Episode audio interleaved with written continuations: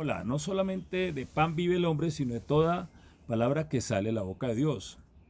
Hoy estuve meditando acerca de en la antigüedad se construían las ciudades y después se construían unas murallas para protegerlas.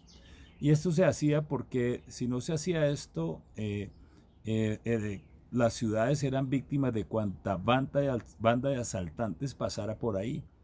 Entonces las murallas prestaban una gran protección a la ciudad y evitaba que estos asaltantes entraban. Entonces una banda de asaltantes pasaba por ahí y ya cuando veía las ciudades amuralladas no, no entraba.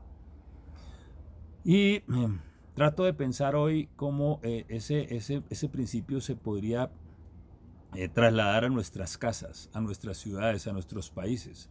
Porque realmente en este momento las bandas pueden, pueden no, estar entrando o el peligro puede estar en, en, nuestro hogar, en nuestras puertas, en la parte física, pero sí en la parte eh, virtual, eh, lo que oímos, lo que vemos en los noticieros, en, los, en las redes sociales.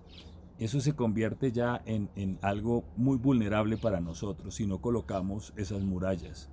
Y realmente lo que está sucediendo ahora eh, cuando en una casa, en una ciudad, en un país no hay esas murallas, es decir, esa protección de qué vemos, qué no vemos, a qué creemos, en qué no creemos, cómo vamos a tomar decisiones. Si eso no está determinado en una casa, pienso que es una casa vulnerable. Si no está determinado en una persona, pienso que es una persona vulnerable. Si no está determinado en una ciudad, en un país, ¿a quién le vamos a creer? ¿Qué vamos a creer? ¿Cómo vamos a tomar decisiones? Eh, eh, realmente creo que nos volvemos una ciudadanía vulnerable. Y creo que es de cada líder de casa, de cada papá o mamá, sentarse con su familia y determinar esas murallas. ¿A qué le vamos a creer? ¿Cómo vamos a tomar decisiones?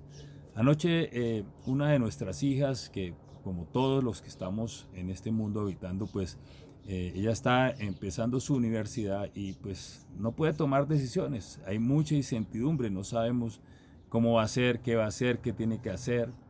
Y pues ella lo trajo a nosotros y lo trajo fue para que le ayudáramos a pensar, a orar. Y eso fue lo que hicimos. Y después de hablar un tiempo y después de orar, ella salió muy tranquila, dijo, voy a esperar, tranquila, porque sé que eh, de alguna forma Dios va a hacer lo mejor para nosotros. Yo pondría eh, ese mismo caso antes, cuando no teníamos esas murallas, cuando simplemente eh, eh, no hablábamos, no había diálogo, o simplemente decíamos, no hay que hacer solamente lo, que, lo, que, lo que se puede hacer. Entonces no había esperanza.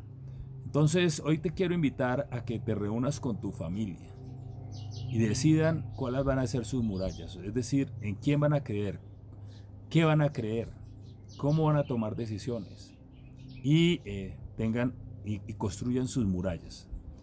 Que tengan un buen día.